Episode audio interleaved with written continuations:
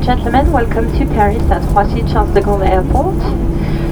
It's 11.10 local time. You may now deactivate flight mode. Please keep your seatbelt fastened until the mated sign has been switched off. Please be careful when opening the overhead compartments as items may fall. Passengers with connecting flights are invited to check or change their flight at the self-service kiosk before going to the boarding gate. Air France agents are also available to assist you at the customer service desk. Please note that your arrival only is located in Terminal 2 or F, and you leave the aircraft by bus. We thank you for flying with Air France. Air France and its SkyTeam partners would like to wish you a very pleasant day. Goodbye and see you soon. This was one of those times where it happened. That thing happened. That magic happened and was captured on tape. But it happened that night, night,